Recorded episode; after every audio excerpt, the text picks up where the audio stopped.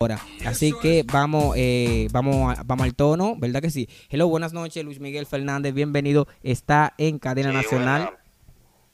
¿Qué tal? ¿Cómo estás? Sí, buenas noches. Te escuchan en el mundo en Social 90.8. Mm, así es, así es. ¿Qué tal? Todo bien, tranquilidad total. ¿Y por ahí cómo está? Háblame de la cuarentena, ¿cómo la ha pasado? Tranquilo, no, todo bien en casa, eh, tratando de pasar esta situación tranquilo, sin salir a las calles como he debido, hasta que eso termine. Perfecto. Luis Miguel, te estoy llamando eh, porque eh, tenemos, estamos en vivo Social 90.8 y en varias aplicaciones más. Tenemos la, una inquietud, tenemos lo que es una pregunta, una cuestión ¿Qué va a pasar después que pase la pandemia del coronavirus con el mundo, con la finanza, con la economía, acá también en el país? ¿Qué va a pasar con los países que son más pobres? Bueno, es evidente, ya es evidente lo que está pasando. Eh, no hay que esperar a, que esto termine. Claro, cuando esto termine, la situación si termina algún día, si termina, claro, obviamente va a terminar, pues cuando eso suceda, la situación viene en momentos muy difíciles donde va a haber muchas precariedades. Eh, obviamente las personas pobres o de, lo de menores recursos van a tener que sacrificarse aún más, eh, incluso hasta los gobiernos y los ricos también, porque la situación va a quedar de una manera eh, muy caótica. Viene momentos sumamente complicados y hay que estar preparados. Simplemente darle gracias a Dios para quienes lo puedan ver o quienes podamos verlo. Ok, ok. Eh, Luis Miguel, yo te quería hacer otra pregunta también sobre eso de la finanza.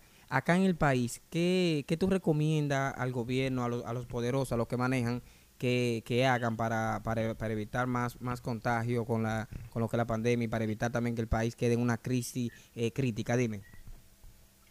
Mira, ese es, eh, es un tema sumamente complicado porque tratar de aconsejarle al gobierno eh, que hagan algo cuando ellos saben todo lo que tienen que hacer es difícil. Eh, y no lo hacen ellos, no lo hacen ellos. Tenían, eh, no, no lo hacen. Ellos tenían la posibilidad de evitar esto, pero no es algo que a ellos le conviene, no, no le conviene, porque obviamente lo que está pasando es un tema, como, como vamos a decir, en una sociedad donde muchas personas tenían conocimiento de lo que iba a pasar y podían prevenirlo. Pero ¿qué pasa? Simplemente el gobierno no le no se interesó en, que esto no sucediera.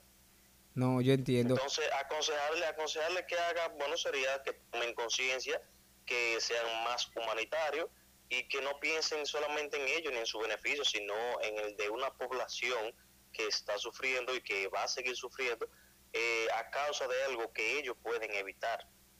Ok. Eh, Luis Miguel, eh, recomiéndamele algo a la, a la, población dominicana, a la población del mundo, que somos todos víctimas de esta pandemia. ¿Qué debemos de hacer? Esta situación tan crítica que estamos viviendo, lo mejor es pasar por cobarde y quedarnos en la casa. Es lo necesario, es lo que necesitamos, quedarnos en la casa hasta que todo esto pase. olvidarnos de que si no tenemos de qué comer, que si no, que si no, no, que si nuestro negocio va a caer, olvidarnos de todo eso y quedarnos en la casa, porque es peor que salgamos detrás de un poco de comida y que nos infectemos y que por esa causa vamos a morir. Entonces mejor quedarse en la casa con lo poquito que tengamos hasta que esto pase. Y luego de ahí, pues entonces empezar una vida, una nueva vida, dándole gracias a Dios, porque por lo menos pudimos eh, sobrevivir y Buen consejo. situación. Buen consejo. Muchas gracias, Luis Miguel. Eh, de, despídete ahí de, de 17 mil y pico de personas que tenemos en vivo. Eh, y muchas gracias por estar acá conmigo, eh, apoyándome en lo que es este, este proyecto. Excelente, excelente. Para, para adelante. Va, cuídate mucho. Mi gente, ahí tuvimos a Luis Miguel, experto en lo que es finanza, economía, esas cosas, quien nos dio unos cuantos consejos. le agradecemos rotundamente este, este, este, ¿cómo te digo? Eh, le, agradecemos eh, rotundamente el poder llamar aquí al, programa y explicarnos algunas cosas, aclararnos nuestras dudas. Eh, muchas gracias Luis Miguel, bendiciones para ti, te me cuida mucho. Mi